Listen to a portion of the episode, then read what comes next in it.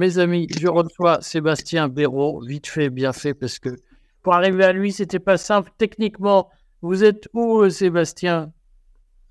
Je suis en Haute-Loire, à côté du Puy-en-Velay, au centre de la France. Votre maison, elle a l'air bizarre, là. Je suis dans mon tracteur, là. Dans un tracteur. Alors, je reçois un paysan. Voilà. Donc, euh, vous allez en, en vrai de Haute-Loire. La Haute-Loire, pour ceux qui ne le savent pas, c'est au sud de Clermont-Ferrand. Euh, c'est la préfecture de la Haute-Loire et le Puy-en-Velay. En fait, Sébastien Béraud, vous le connaissez. Pas seulement, je, je l'interviewe pas seulement parce que il est paysan, je l'interviewe parce qu'il a été gilet jaune. Il a participé aux activités, aux actions des gilets jaunes en Haute-Loire en 2019. Pas vrai, euh, Sébastien? Oui, oui, en 2018 même. J'avais réuni 50 tracteurs quand la préfecture a brûlé. Donc, oui, c'est un emmerdeur professionnel. Et euh, il, il, a, je crois, eu un petit engagement politique avec euh, Zemmour? Oh, j'ai arrêté. Et parce, que je l'ai fait venir, parce que je l'ai fait venir sur mon exploitation pour voir ce qu'il avait dans le ventre. Euh, c'était pour l'agriculture hein, que je l'avais fait venir. Mais il ne connaissait rien, on lui a beaucoup appris. Il nous a promis qu'il allait nous défendre sur les plateaux. Et il n'a jamais rien fait. Donc, je l'ai foutu à la poubelle. Bon, ben en même temps, Zemmour, il Zemmour et l'agriculture, bon. Surtout en Haute-Loire. Non, mais parce qu'il aimait, il avait des bonnes paroles. Il parlait des accords de libre-échange, de sortir l'agriculture de l'eau, des accords de libre-échange, de l'OMC, l'OTAN, sortir de l'Europe. Il avait un, bon franc-parler pour les paysans, mais sauf que il n'a pas tenu parole et je pense qu'il ne savait pas trop de quoi il parlait. Bon, et donc aujourd'hui, vous êtes euh, commentateur, mais aussi actif dans le mouvement. Vous faites quoi dans le mouvement paysan qui commence à se faire rentrer en ébullition? Eh ben, je suis sur un groupe WhatsApp avec des routiers. On essaye de monter un, mouvement indépendant. Euh, parce qu'on n'a pas envie de partir avec les syndicats sur les routiers ou les paysans, parce qu'on se fait souvent trahir et on n'a pas le temps d'arriver au bout quand on a déjà été vendu. Donc, euh, le, top, ça serait de monter un mouvement indépendant, comme les Gilets jaunes. voilà. Bon, alors. Pour tenir. Oui. Pour tenir dans le temps. Pour faire plier l'Europe et le gouvernement. Voilà, c'est ambitieux. Je sais que vous, il vous reste peu de batterie sur votre téléphone, Sébastien, donc on, va, je vais vous poser des questions pour que les gens comprennent. Il faut que vous parliez aux Parisiens moyens ou à l'urbain moyen qui ne comprend pas forcément, qui n'a plus vu de paysans depuis longtemps, euh, qui pense que euh, la viande, ça pousse haché euh, sur un arbre. Non, je plaisante, je vais encore me faire engueuler par les gens qui me disent Vous me prenez pour des imbéciles. Et il faut que vous expliquiez clairement aux gens en, 15 mots c'est quoi les trois grandes revendications que vous avez, vous, aujourd'hui, sachant que vous n'êtes pas représentatif des paysans d'Occitanie qui, eux, ont euh, d'autres questions. Vous, concrètement, vous revendiquez quoi? Mais on revendique qu'on n'est plus écouté, on n'est plus défendu et qu'il faudrait remettre à plat tout le système agricole, euh, que ce soit la PAC, que ce soit les accords de libre-échange et que ce soit le carnet de factures, parce qu'en fait, nous, on ne fait pas nos factures. Donc, euh, c'est tout cousu de fil blanc d'avance. Et il faut faire un plan Marshall d'agriculture française et européenne. Sinon, on va disparaître. Mais on n'arrête pas de vous donner des subventions. Non, on veut pas des subventions, on veut des prix. Mais les subventions, c'est pour que vous puissiez acheter de la viande pas chère et du lait pas cher. C'est du déguisement. C'est un écran de fumée, les subventions. je ne vais pas vous l'apprendre. Je ne vais pas vous l'apprendre à vous, quand même. Non, mais je, vous taquine évidemment. Mais je, redis pour les gens, vous n'avez pas eu le temps de le lire, mais je le sais. Vous, vous êtes éleveur de, vaches. Vous faites mmh. du lait et de la viande. Donc, mmh. vous faites un peu de, de polyculture, comme on dit, de céréales vous faites du maïs et du blé, mais pour nourrir vos bêtes, vous n'en faites pas de hein commerce. Euh, et euh, donc, vous n'avez pas les mêmes problématiques que les céréaliers, c'est un métier à part. Vous n'avez pas les mêmes problématiques que euh, un certain nombre de paysans d'Occitanie qui font de la polyculture et qui font de l'élevage et de la culture, qui ont et qui eux sont frappés par l'épizootie qui frappe les bœufs. Donc, euh, et qui les agite beaucoup, puisqu'ils n'ont pas eu les aides promises par le gouvernement. Mais concrètement, quand vous dites on ne fait pas nos factures, ça veut dire quoi? Eh bien, qu'on prend ce qu'on nous donne. Oui, mais c'est l'industrie. Quand vous vendez du lait, parce que là, c'est énigmatique. Pour...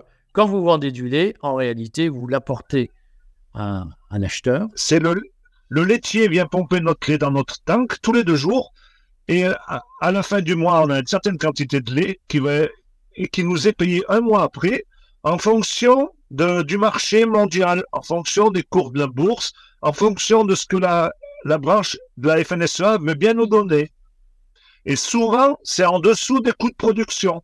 Parce que là, on est à 400 euros, mais vu qu'on a eu une inflation du, de l'électricité, du gasoil, des engrais, de tout, de tout, de tout, il faudrait être au moins à 600. On est à 20 centimes en dessous du coût de production ramené au litre. Alors, ce qu'il faut comprendre, parce que les gens ne savent pas, c'est que effectivement, quand vous vendez euh, à, Paris n'importe quel produit, vous, avez plusieurs acheteurs et puis vous, facturez à un moment donné à votre acheteur. Là, vous avez, est-ce que vous avez le choix entre les acheteurs? Non, parce qu'on est lié avec des contrats. Donc, euh, des acheteurs, il n'y en a pas beaucoup. Avant, il y en avait beaucoup du temps de mon père et de mon grand-père. Aujourd'hui, ils ont le monopole, ils sont trois pour 23 milliards de litres de lait. Donc, ils ont le monopole. Quels sont les trois, quels sont les trois acheteurs aujourd'hui? Eh bien, il y a une grosse coopérative qui s'appelle Sodial. C'est une multinationale qui est détenue par la FNSEA. Et après, il y a deux groupes privés, Savencia et Lactalis. Et c'est des groupes qui sont mondiaux. Ils sont dans tous les pays du monde. Donc, quand ils peuvent acheter du lait en Nouvelle-Zélande pas cher, eh ben, c'est tiroir caisse pour eux. Et eux, ils vous imposent les prix en réalité. Donc, c'est un marché, comme on dit, cartélisé. Et si vous vouliez passer de Savencia à Lactalis, qui a eu des problèmes judiciaires, est-ce que vous pourriez? Non, on peut pas. Pourquoi? On peut pas. Parce qu'il n'y a pas forcément une collecte euh, dans notre région de Lactalis. Et euh, il faudrait dénoncer notre contrat un an à l'avance avant 5, parce que c'est des contrats de 5 ans, donc au bout de 4 ans, on pourrait le dénoncer, mais si jamais au bout de 5 ans, au bout de l'année d'après, on n'a personne pour ramasser notre lait, on est le bec dans l'eau.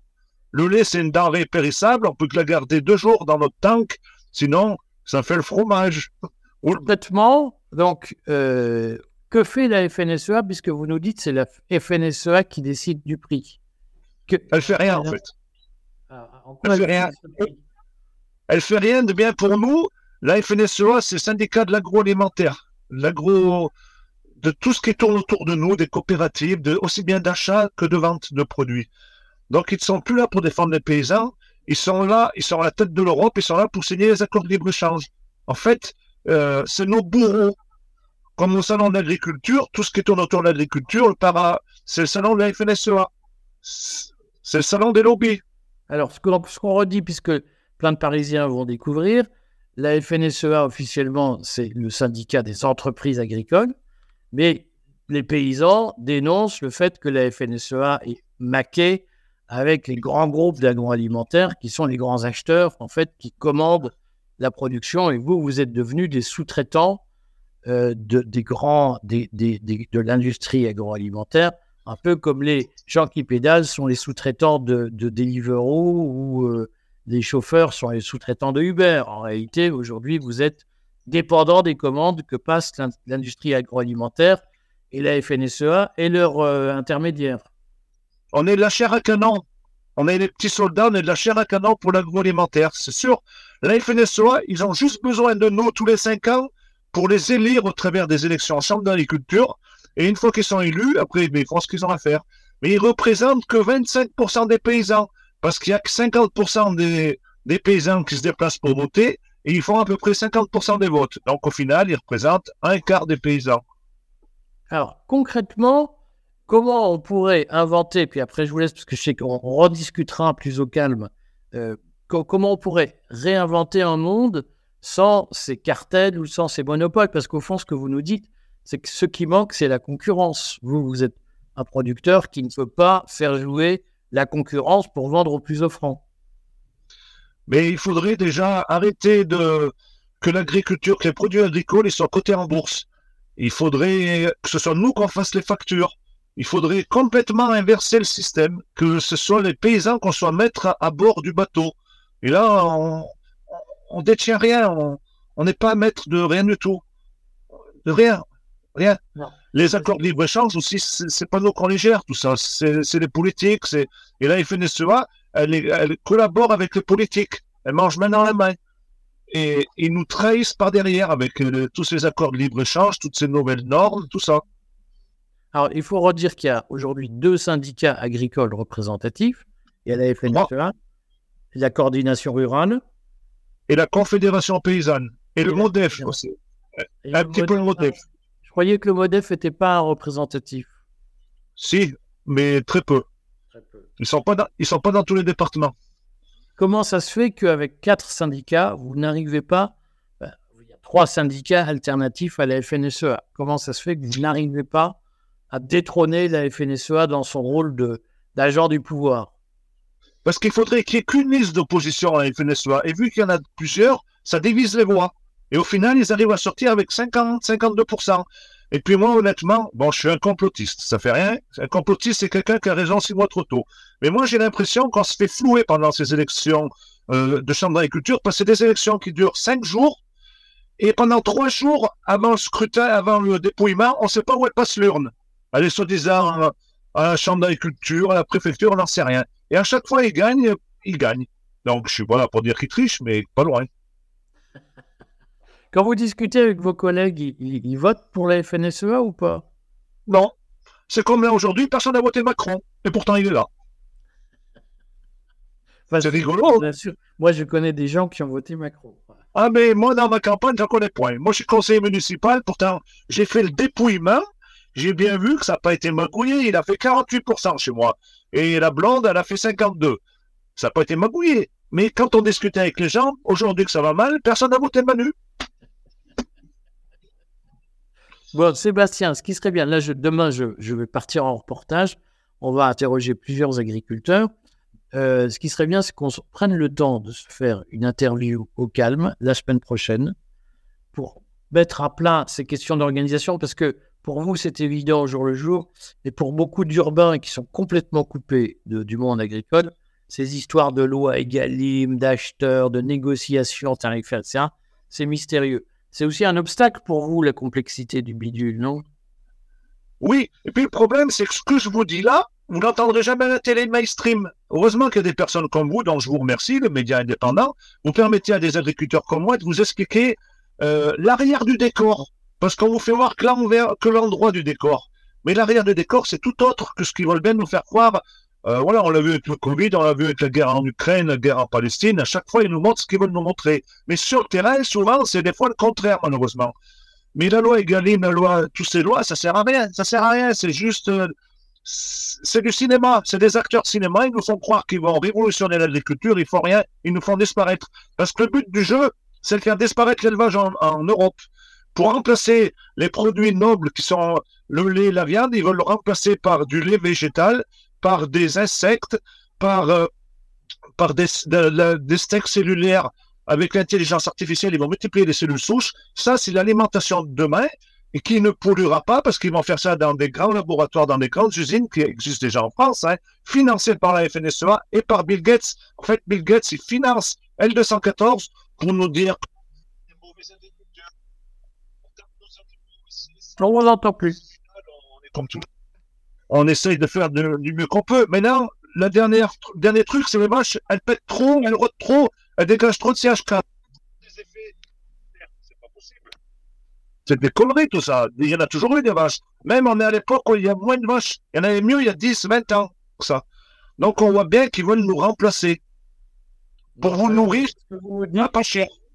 Ce que vous nous dites, c'est, euh, je, vais caricaturer, mais pour que le problème, ce que vous dites, c'est que les normes environnementales, etc., qui aujourd'hui vous empêchent de fonctionner, tout ce carcan réglementaire où on ne peut pas négocier les prix, on est là, tout ça, au fond, l'objectif, c'est de faire le lit de euh, l'alimentation végane.